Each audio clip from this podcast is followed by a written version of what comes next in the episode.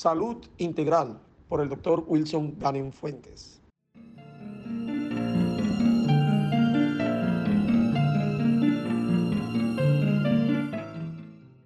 Mis queridos oyentes, estoy nuevamente con ustedes a través de esta hermosa emisora Radio María Colombia, emisora que se encarga de la evangelización bajo el amparo de la Santísima Virgen María, a quien le doy las gracias por permitirme estar nuevamente con ustedes.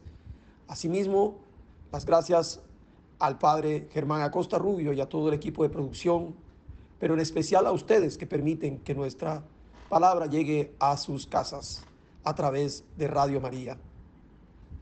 Gracias por permitirme llevar la experiencia y conocimientos a través de esta emisora para tratar temas de salud mental y salud corporal. Este programa está dedicado nuevamente a el cáncer. Acabamos de pasar en el programa anterior, en conmemoración del Día Mundial del Cáncer, los temas generales de esta enfermedad. Y el día 15 de este mismo mes se celebró o se conmemoró el Día del Cáncer Infantil. Es por eso que hoy estamos aquí para hablar acerca del cáncer de los niños, el cáncer pediátrico. Este día se celebra como para crear conciencia y sensibilizar a las personas sobre una enfermedad que es la principal causa de muerte en los niños. Es por eso que nuestra tarea es dar a conocer un poco acerca del problema, ya que por lo menos se calcula que cada año pueden morir hasta 400 mil niños y adolescentes entre los 0 y los 18 años de edad en el mundo. Vamos a conocer un poquito acerca de los cánceres más comunes en esta edad, así como también cómo podemos empezar a sospechar para llegar a diagnósticos tempranos y poder seguir mejorando las tasas de sobrevivencia en esta enfermedad. El cáncer, como dije ahora, es una de las principales causas de mortalidad en la niñez y la adolescencia. La probabilidad de que un niño sobreviva a este tipo de diagnóstico depende desgraciadamente del país en el que viva. En los países muy desarrollados, más del 80% de los niños afectados de cáncer se van a curar, pero en países en vías de desarrollo o con ingresos bajos o medianos no alcanzarán a estar curados más del 30%. Estas menores tasas que se ven de supervivencia en los países de tercer mundo se explican muy probablemente porque se llega a diagnósticos ya tardíos, porque no se puede hacer un preciso diagnóstico y se retrasa el manejo, así como la falta de acceso a los tratamientos adecuados, sin dejar por un lado el abandono de los padres a los tratamientos o al agotamiento de los medicamentos o a la muerte por toxicidad de los medicamentos que son como efectos secundarios de la medicina. Y en último a las recidivas que pueden haber sido evitables si se hubiese hecho un manejo adecuado. Es por eso que si mejoramos el diagnóstico, mejorando el acceso a la atención de cáncer infantil, con los especialistas encargados, los hemato-oncólogos, aquellos que estudian a la sangre y al cáncer, y hacemos partícipe de ellos los avances tecnológicos y los farmacológicos, va a resultar muy rentable lograr tasas de supervivencia en alta cuantía. Hablemos un poquito de la causa del cáncer en los niños.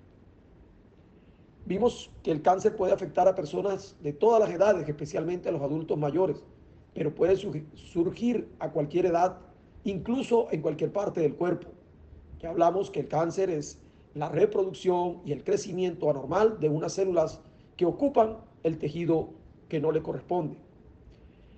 Esto ocurre por un cambio genético que se produce en esa, en esa célula anormal, que va a proliferar hasta dar lugar en la mayoría de los casos, a una masa que llamamos tumor, que puede invadir otras partes del organismo cuando no se llega a un diagnóstico y no se puede dar el tratamiento adecuado.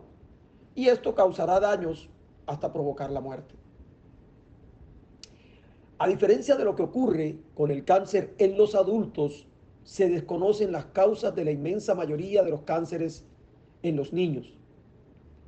Hay muchos estudios para tratar de determinar esas causas, pero a esas edades hay muy pocos cánceres causados por los factores ambientales o ligados al modo de vida. Las medidas de prevención del cáncer en los niños deben centrarse en los comportamientos que van a impedir que más adelante, cuando sean adultos, sufran cánceres que pueden ser prevenibles. Algunas infecciones crónicas, pongamos las que produce eh, el SIDA o cuando ocurre eh, por, por el parásito del paludismo, pueden ser factores de riesgo de cáncer infantil. Estos factores tienen especial relevancia en los países, como dije antes, de bajos ingresos o medianos ingresos. Existen infecciones que también pueden elevar la probabilidad de cáncer en los niños. Y es por eso la importancia de vacunarlos. Por ejemplo, contra hepatitis B para prevenir el cáncer hepático en la edad adulta, contra el virus de papiloma humano para prevenir el cáncer del, del cuello de la matriz, y asimismo aplicar otras medidas como dije antes, la detección, detección precoz o temprana y el tratamiento de infecciones crónicas que pudieran llevar más adelante a la presencia de células malignas. Según se desprende de los datos que tenemos actualmente, alrededor de un 10% de los niños que padecen cáncer tienen alguna predisposición de carácter genético. Es así que es muy importante conocer los factores que puedan influir en la aparición de cáncer en los niños. Estar ante un niño con cáncer conlleva a una serie de situaciones bastante complejas que afectan el desarrollo de una familia. Es por eso que es importante que en aquellos casos que no es posible prevenir el cáncer, porque en los niños es muy difícil, por lo que ya dijimos que no hay factores ambientales suficientes para explicar que con el tiempo de vida se pueda presentar este tipo de enfermedad, la estrategia más eficaz para reducir la carga de mortalidad y mejorar la evolución clínica debe centrarse entonces en un diagnóstico precoz y correcto seguido de un tratamiento eficaz y científicamente apoyado en los resultados de estudios que se presenten, acompañado de todas las medidas de apoyo, entre ellas el manejo de trabajo social, de psicología, de fisioterapia, en fin, todo un grupo multidisciplinario que no solamente tratará al niño que lo padece, sino también a la familia. Vamos a hacer una corta pausa y ya regresamos. El departamento de Antioquia y su cultura paisa, su arquitectura y la hospitalidad de su gente, hace que recorrerlo sea una experiencia inolvidable. A nivel natural, el departamento cuenta con el Parque Natural Los Catíos, el cual es una extensión de 72.000 hectáreas presentando una gran variedad de flora y fauna, y muchas de ellas únicas en el mundo. Se destacan sus orquídeas, santurios, begonias, palmas, quinches, en cuanto a especies de flora menor. Entre los mamíferos se destacan la danta, el manatí, el perro de monte, el mono rojo o aullador y el aullador negro. Igualmente cuenta con el Parque Nacional de las Orquídeas, con una extensión de 32.000 hectáreas y está en la jurisdicción de los municipios de Urrao, Abriaquí y Frontino. Posee una gran riqueza florística, en especial de orquídeas, con más de 200 especies diferentes. La flora de este parque abarca casi todos los pisos térmicos y las aves son las reinas de la fauna en la reserva. Las serpientes y lagartos abundan en los pisos cálidos y templados. Su ciudad de Medellín es considerada una de las ciudades más emprendedoras del mundo. Antioquia es bella por donde se le mire. Y también en Antioquia Radio María hace presencia en el canal de audio del sistema de Claro Televisión Ustedes pueden acompañarnos en el canal 856, en Antioquia Radio María, Gracia y Presencia.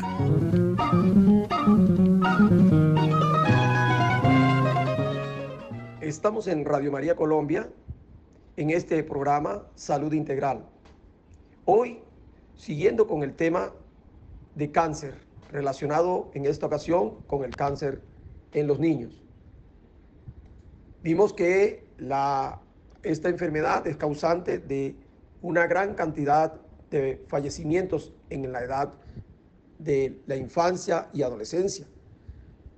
Entonces, dijimos que era importante tener un diagnóstico precoz porque la prevención es muy difícil de realizar en el cáncer de los niños. No es como en los adultos, que sabemos que el cigarrillo está relacionado con el cáncer de pulmón.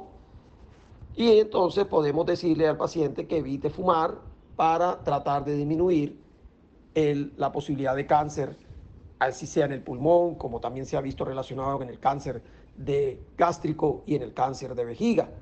Pero los niños ya dijimos que por la edad tan temprana no eh, impresiona que hubiesen factores ambientales que influyeran de manera importante en la enfermedad. Por eso el diagnóstico precoz es importante, ya que cuando el cáncer es detectado en una fase temprana, es más probable que pueda responder a un tratamiento eficaz, lo que va a elevar la probabilidad de supervivencia, va a disminuir el sufrimiento y a menudo exige un tratamiento más económico y menos intensivo. Con un diagnóstico precoz podemos mejorar considerablemente la vida de los niños con cáncer y se van y si se evitan los retrasos en el tratamiento podríamos llegar a la curación de esta. Entonces es muy fundamental para el grupo médico pediátrico, especialmente el médico general o el médico pediatra, establecer correctamente el diagnóstico para cada tipo de cáncer. Y esto va a requerir una serie de pautas terapéuticas distintas para su manejo, que pueden ser, como en el adulto, la cirugía, la radioterapia, la quimioterapia, las células madres, la inmunoterapia como manejo de esta enfermedad. Cuando hablamos de un diagnóstico precoz, nos referimos a tres componentes importantes. El primero, conocimiento de los síntomas por parte de la familia, de los papás, así como de los profesionales que atienden de primera instancia a los pacientes, a los niños. Son los profesionales de atención primaria de salud. Segundo, precisión y puntualidad en una buena evaluación clínica para hacer el diagnóstico y determinar el estadio de la enfermedad, es decir, hasta dónde el cáncer está extendido. Y con estas dos cosas viene el tercer componente, que es el inicio rápido del tratamiento. Si se falla en alguno de estos tres componentes, vamos a encontrar muy probablemente un cáncer avanzado, el cual será de manejo difícil, costoso, muy sufrido y a veces de poca ayuda o poco valor para llegar a una resolución del, del cáncer. Y esto es en la mayoría de los casos. Entonces el diagnóstico precoz es importante en todos los entornos. Y en muchos casos este es el que aumenta la supervivencia. Los países, cualquiera que sea, han implantado con éxito programas para promover un diagnóstico precoz y correcto, y entre ellos Colombia. Esto se logra muy de la mano de los gobiernos con la sociedad civil, ya sean organizaciones gubernamentales o no gubernamentales. Y esto es para lograr un protagonismo ante la enfermedad y poder atacarla a tiempo. ¿Cuáles serían esos síntomas de alerta? Pues se han encontrado que la fiebre, el aumento de la temperatura, sin una explicación por varios días, una fiebre prolongada, así como la cefalea intensa y persistente, los dolores en los huesos, la pérdida de peso, pueden ser síntomas precoces o ya avanzados del cáncer. Y estos muy fácilmente pueden ser detectados por los padres y muy fácilmente pueden llevarlos a los médicos para que este profesional de atención primaria, que debe reconocer que estos síntomas son síntomas de alerta, pueda iniciar los estudios adecuados para llegar al diagnóstico certero. En poblaciones que presenten un riesgo elevado, es posible hacer algunos tipos de muestreos. ¿Qué es esto? Pues hay algunas formas de hacer diagnósticos haciendo estudios aleatorios, estudios a un grupo de la población y así poder hacer un diagnóstico temprano. Pero en esto se falla en los países que no están desarrollados. Por ejemplo, una forma de actuar a tiempo es en aquellos casos en donde el cáncer tiene un componente genético. Y es así que si uno de los hijos tiene un tipo de cáncer, es importante que los otros niños con ese tipo de, se, les descarte ese tipo de patología simplemente a través de los estudios diagnósticos necesarios para poder descartarlo. Uno de los tumores que puede eh, presentar una tendencia familiar, pongamos, es el tumor, un tumor que se produce en la retina. Aquí, en estos casos, a esos pacientes se les hace estudios genéticos, ya que esto se puede deber a un cambio en, los, en la parte genética que se conoce como una mutación de los genes y se produce una enfermedad en la familia como es el retinoblastoma. Haciendo exámenes oftalmológicos periódicos a los hermanitos de este otro joven que tiene o tuvo la enfermedad, se puede llegar a tiempo a detectarla y manejarla adecuadamente.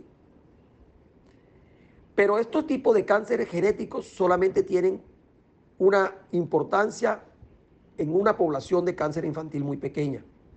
No hay pruebas sólidas que avalen la realización de programas de estudios genéticos dirigidos a un conjunto de la población infantil. O sea, no vale la pena realizarlos así.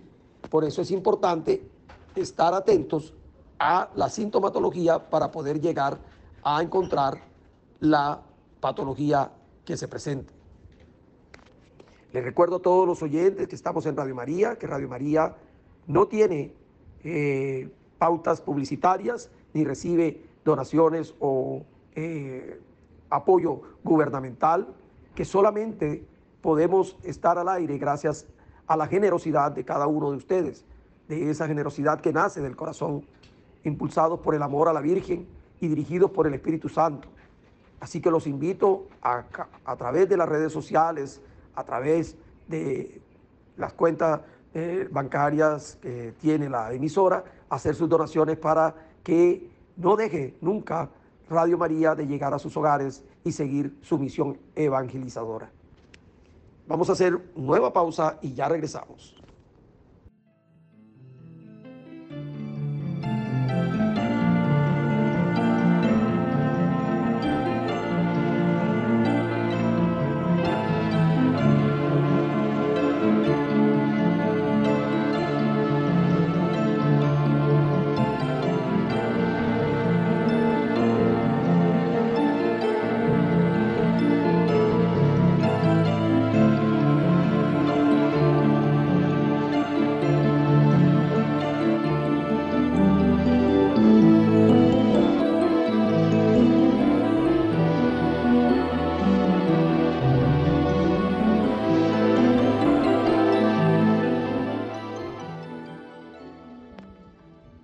Estamos en Radio María Colombia y en este su programa Salud Integral. Estamos hoy manejando un tema que es el cáncer infantil para dar conciencia a la gente, a la comunidad, de que esta enfermedad, si bien no puede ser prevenible como si lo ocurre en el adulto, debe ser diagnosticada tempranamente para poder brindarle al niño una oportunidad de vida. Ya hemos dicho que el cáncer pediátrico con un diagnóstico temprano y un tratamiento oportuno son las claves para mejorar las posibilidades de supervivencia. En esta parte del programa nos vamos a dedicar a dar a conocer a los padres y cuidadores, así como a la familia y al personal de salud en general, cuál es su papel para poder estar alerta ante los síntomas que se puedan llegar a presentar en un niño para hacer el diagnóstico oportuno. Quiero aquí que estemos muy atentos porque vamos a anunciar algunos de la mayoría de los síntomas que puede presentar el niño y que nos debe hacer llevarlo a la consulta médica. Ese niño que le manifiesta a los papás o que el profesor observa en el colegio que durante la actividad física se nota cansado, con poca eh, duración de su estado físico para realizar las, eh, los ejercicios que se indican que pueden realizar los demás compañeros, es una, es una alarma para empezar a estudiar el por qué se agota, el por qué no hace los ejercicios y descartar que sea causado por una eh, leucemia o una enfermedad de la, de, eh, que provoque la anemia, que es muy frecuente en los eh, estados de cáncer en los niños. Asimismo, aquel niño que va perdiendo el apetito después de haber sido un niño que comía muy bien y ya la cantidad de comida va a ir disminuyéndola, esto puede conllevar a que estemos ante una presencia de un tumor. El dolor de cabeza persistente, así como la presencia de vómitos, especialmente en la mañana bien temprano, y que va progresivamente empeorando, es otro síntoma que nos debe hacer llevar el niño al médico para empezar a estudiarlo. Las masas cerebrales van ocupando y creciendo y pueden empezar a provocar estos síntomas que cada vez van a ser más, más frecuentes. Asimismo, el niño que manifiesta dolor en uno o varios huesos de forma persistente, es menester investigarlo a ver si se trata del proceso normal de crecimiento o si dentro de su patología, de su cuerpo, hay alguna patología que afecte esa masa ósea. En relación a la parte educativa, un profesor puede darse cuenta si un niño está teniendo cambios en el comportamiento, ese niño que era activo, participativo, pero lo nota que siempre está cansado o adormilado, es importante que lo manifieste a la familia como una alerta para empezar a estudiarlo. Asimismo, existen algunos signos que podemos observar, por ejemplo, una mancha blanca en el ojo o que se eh, aparezca eh, el estrabismo, lo que llamamos comúnmente que el niño se vea como visco y nunca ha sido así, debe hacernos también sospechar como la pérdida de la agudeza de la vista, la presencia en el cuerpo de hematomas, de punticos rojos eh, finos en el dorso o en las extremidades, la hinchazón alrededor de los ojos. Son síntomas que no podemos quedarnos con el niño en casa y es menester llevarlos a la consulta con el médico, por lo menos de primera atención, para que él pueda empezar a hacer la investigación y descartar que no se trate de una lesión de tipo tumoral. Asimismo, la ah, presencia de palidez y sangrados por encías o por vías urinarias o por recto son una alarma muy grande y nos puede estar indicando la presencia de un tumor que produzca hemorragias internas. los cambios en relación a la pérdida de equilibrio, el mareo constante, una mala coordinación en los movimientos, debe también alertarnos en relación a tumores muy probablemente del sistema nervioso central. Y por último, es importante que cuando tengamos niños pequeños, revisemos la presencia de bultos o hinchazones, especialmente en el cuello, en las axilas, en las ingles, porque estos pueden ser ganglios que han crecido y si bien pueden ser por procesos inflamatorios, también pueden ser por procesos tumorales, como ocurre en un tipo de cáncer especial que es el linfoma. Hay que prestar atención si estos son dolorosos o no dolorosos. Asimismo, si alguno de ellos se manifiesta con eh, signos de infección. Un dato muy importante es la cavidad abdominal. Si vemos que el abdomen del niño va aumentando de diámetro progresivamente, si bien es normal que los niños pequeños tengan por su eh, etapa de normal de crecimiento un abdomen más sobresaliente que el pecho, pero si este, esta hinchazón abdominal sigue progresando, debemos actuar a tiempo y empezar a hacerle estudios para descartar masas tumorales a nivel abdominal.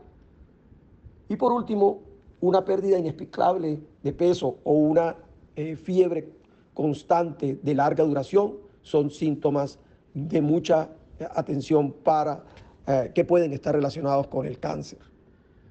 He ahí que la importancia de los papás y de quienes cuidan a los niños participen activamente y estas campañas de dar a conocer estos síntomas las está realizando también grandes eh, organizaciones como la Organización Panamericana de la Salud, la Organización Mundial de la Salud, buscando que precozmente se llegue a un diagnóstico.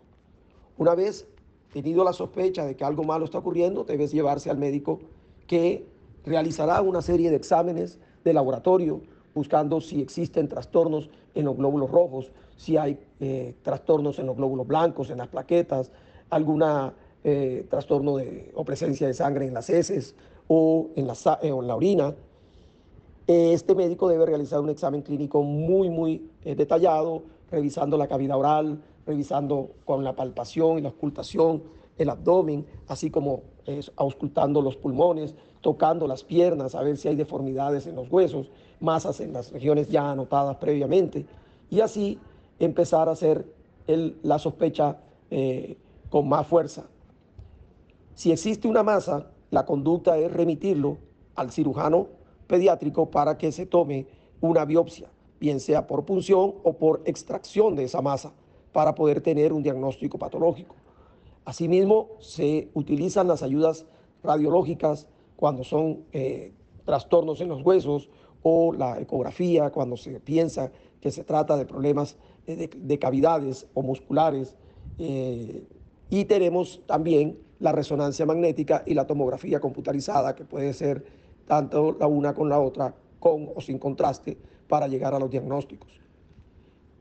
Una vez que ya tenemos la presencia entonces de la masa y el cirujano ha tomado la muestra y se reporta una, un tipo anormal de células, se hace el diagnóstico de cáncer y el niño debe ser remitido a una entidad especializada en oncología para que a través de los estudios que demuestran qué tan extensa es la enfermedad en ese momento y a través del resultado patológico, el tipo de cáncer que lo produce, poder determinar el manejo a seguir. Recuerden que estamos en Radio María, la emisora que dedicamos a la Virgen, y este es su programa Salud Integral. Ya regresamos.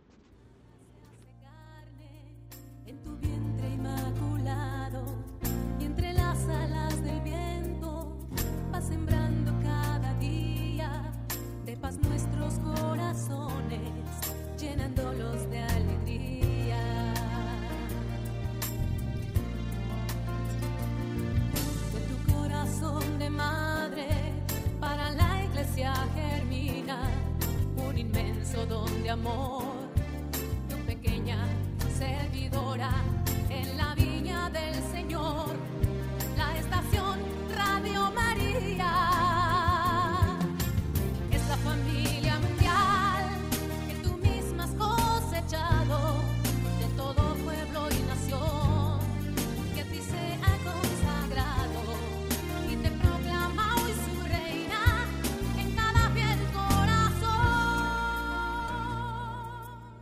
Esta es Radio María Colombia. Estamos en el programa Salud Integral, eh, escuchando acerca del cáncer infantil, dado que el 15 de febrero se conmemoró el Día Internacional de Cáncer Infantil. Este día que se celebró el cáncer infantil se realiza como una fecha para crear conciencia y sensibilizar a las personas sobre esta enfermedad. Asimismo, darle una relevancia y reconocimiento a todas las víctimas de la enfermedad, a los sobrevivientes, a los médicos que se dedican a su manejo, a las familias que acompañan al enfermo o que acompañaron a ese enfermo y salieron adelante. Son momentos importantes que reconoce la humanidad en este día 15 de febrero, que en realidad es el Día Mundial del Cáncer Infantil. Vamos a, mencionar ahora acerca del tratamiento para el cáncer infantil. El objetivo único de este tipo de manejo es erradicar o quitar por completo el cáncer. Y ya dijimos que para esto es- tenemos disponible la cirugía, la quimioterapia, la inmunoterapia y la radioterapia. Cuando se tiene el diagnóstico de cáncer, tanto los padres como los especialistas, los médicos, se hacen una pregunta. ¿Y ahora qué tratamiento vamos a seguir? En realidad, el tratamiento va a depender del tipo de tumor y de qué tan avanzado se encuentre. Tenemos, por ejemplo, la cirugía, es una herramienta muy eficaz en el tratamiento de cáncer. En la cirugía está incluida la biopsia, que permite, como ya dijimos, hacer el diagnóstico o llegar hasta la extirpación completa del tumor y de sus eh, siembras o metástasis. Habitualmente esta técnica se utiliza acompañada de otras técnicas o de otros manejos, lo que se conoce en oncología como un tratamiento multimodal de diferentes formas. Otro tipo de manejo es la quimioterapia. Esta es por lo general parte de- del tratamiento de la mayoría de los cánceres en los niños y consiste en administrar químicos o medicamentos que van a atacar a las células deteniendo su crecimiento o provocando la destrucción de las células tumorales. El problema es que la quimioterapia puede también destruir o dañar algunas células sanas. Estas células son las de la, por lo general los del cabello, por eso ven ustedes que se cae el cabello, la de la mucosa que cubre los, el tubo digestivo, entonces los pacientes tienen muchos trastornos del, del aparato digestivo y también se afectan las células de la sangre.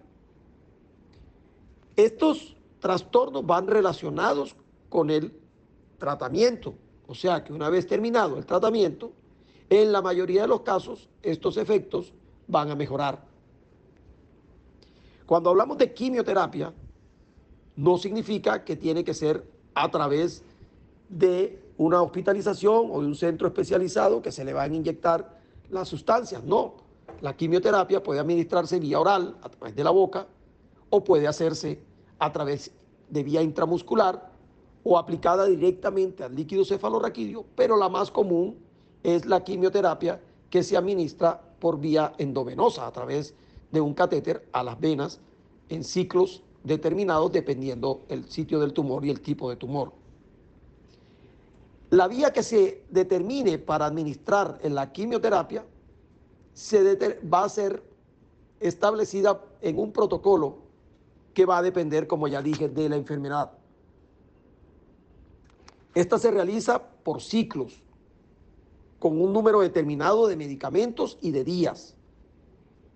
O sea que si tenemos un enfermito, un niño, va a tener días de descanso sin el medicamento que le van a servirse, le van a servir para recuperarse un poco y estar listo para otro nuevo periodo o ciclo de medicación. Estos ciclos pueden ser de uno o más medicamentos y que se, por lo general se administran dura, todos durante un mismo día o en, algunas en algunos eh, tipos de medicamentos que no son compatibles, su mezcla se realizan en días consecutivos, pero se realizan a través de pequeños ciclos. Así entonces, si es simplemente la aplicación de medicamentos, estos ciclos pueden durar minutos o pueden durar horas o incluso pueden durar días. Eso dependerá entonces del protocolo o esquema de manejo.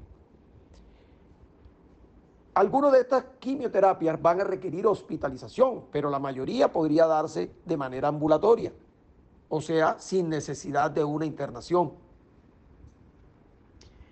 Es importante entonces tener en cuenta la duración, la frecuencia y el número de ciclos que determina el especialista para manejar ese tipo de tumor.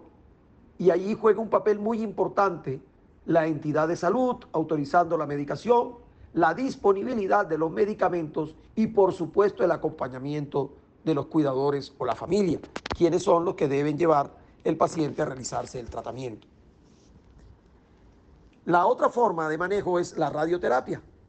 ¿Y esto qué es? Pues consiste en exponer a la área enferma a una fuente que emite rayos que van a destruir las células malignas. Esta no se realiza en todo tipo de tumor. Hay cánceres que son radiosensibles y es por eso que se realiza el tratamiento con radioterapia. Entonces es un tratamiento local que se aplica de manera bien definida a las células enfermas, pero también, como ocurre con la quimioterapia, las células que van a estar alrededor se van a ver afectadas con el tratamiento. Lo más importante cuando hablamos de tratamiento es que esto se haga de una manera completa y sin interrupciones, que es la oportunidad de lograr los mejores resultados. Si hay algo que falla, la la no realización del manejo de manera secuencial, como se indica en el protocolo, pues habrá más casos de falla en el manejo de la enfermedad. Paralelo a esto, es importante, como lo dije antes, el cuidado mental del enfermo. La atención psicológica toma entonces una vital importancia. Toda entidad oncológica debe tener un psicólogo que acompañe durante todo el proceso de la enfermedad, así como desde que se diagnostica hasta que se da de alta al enfermo. Esto es para ayudarlo a lograr un proceso de adaptación, de aceptación y tanto del diagnóstico como del manejo. Y así poder ser colaborador y partícipe en la mejoría de sí mismo. Esto no es fácil, llegar a sentir que un hijo tuyo o alguien demasiado cercano al cual tienes un gran afecto tiene cáncer tan pequeñito. Entonces debemos ayudarnos con una persona que permita pasar esta crisis de, de tristeza de una vida pequeña que está enferma y poner la fe en Dios de que puede salir adelante si todos ayudamos a que sí sea. Una vez que hemos asimilado y comprendido acerca de la enfermedad y el tratamiento, se realiza una dinámica clínica muy sencilla, porque ya vamos a obtener la colaboración necesaria para que ese niño reciba los tratamientos pertinentes para mejorarlo de una u otra manera. Es momento de hacer una nueva pausa y retornar con ustedes. Ya regresamos.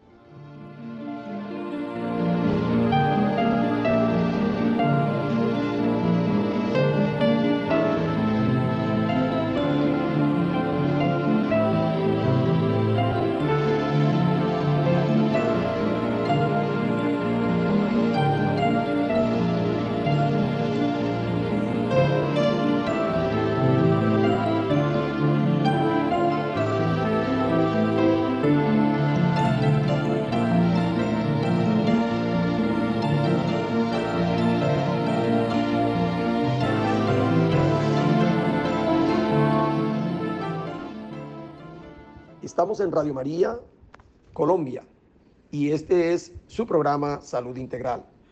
Hoy, como siempre, con el doctor Wilson Cristóbal Ganen Fuentes, cirujano cardiovascular, y tratando el tema de cáncer infantil.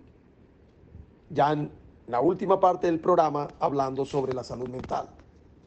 En relación a esto, siempre los especialistas en el manejo de cáncer infantil recomiendan que el psicólogo valide las emociones, vea, conozca al paciente sus estados de ánimo.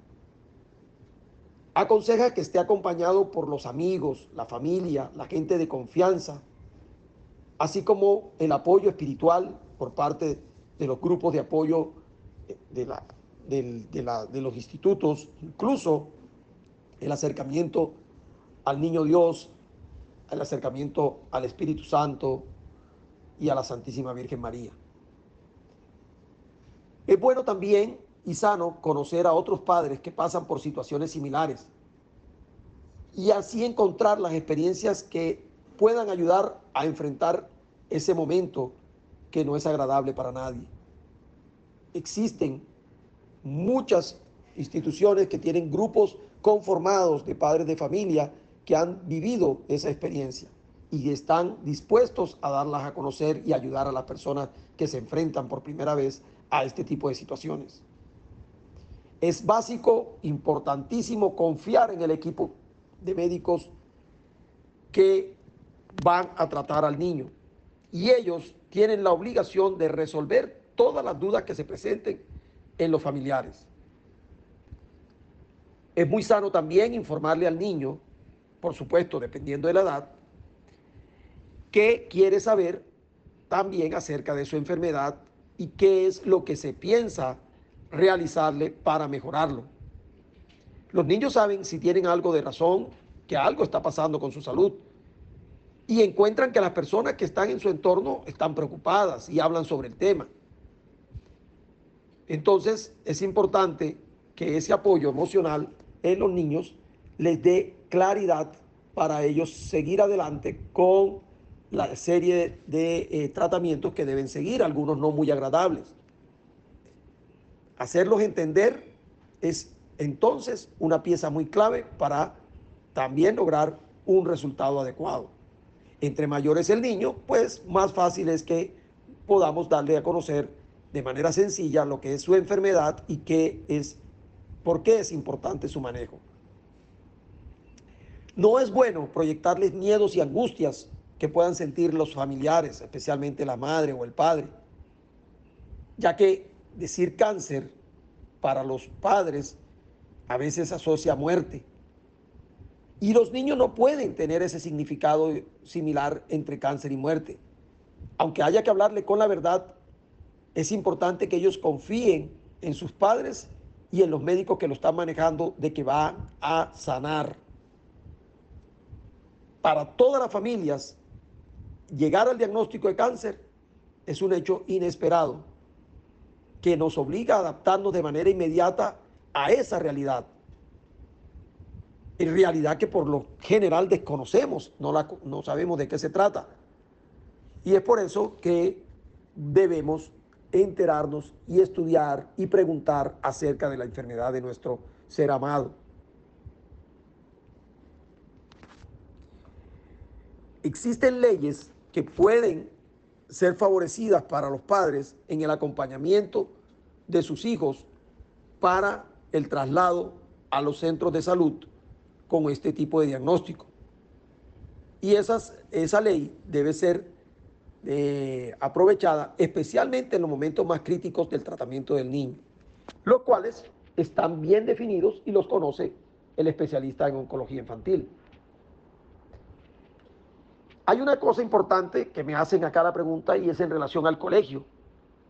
Pues la recomendación en cuanto a la educación es seguir yendo al colegio y entablar una conversación con el director de la escuela o con el profesor encargado para explicarle la situación médica del niño con la certificación de la enfermedad por el médico tratante, ya que muy probablemente va a necesitar múltiples permisos para poder realizarse estudios y el manejo de la enfermedad.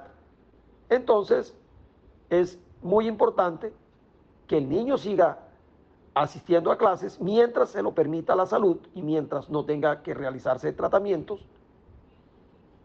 Una vez que se inician tratamientos que puedan disminuir las defensas, pasará a ser tratado como un estudiante en casa, con las tareas y todos los elementos necesarios, alejado principal de, las, de los quienes están, de los niños alrededor, para prevenir principalmente los contagios, porque en las defensas en el manejo del cáncer, especialmente con la quimioterapia, van a disminuir.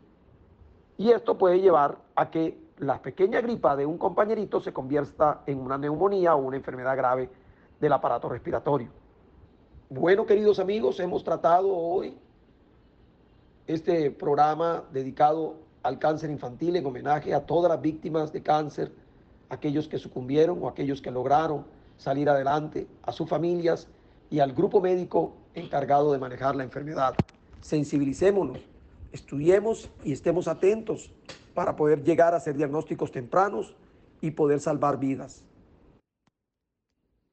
Solamente me queda decirles espero poder estar con ustedes en 15 días nuevamente, agradecerle al Espíritu Santo por iluminar y llevarle la palabra a ustedes, que espero haya sido sencilla y clara para poder eh, que sea valiosa la intervención de este programa en sus casas.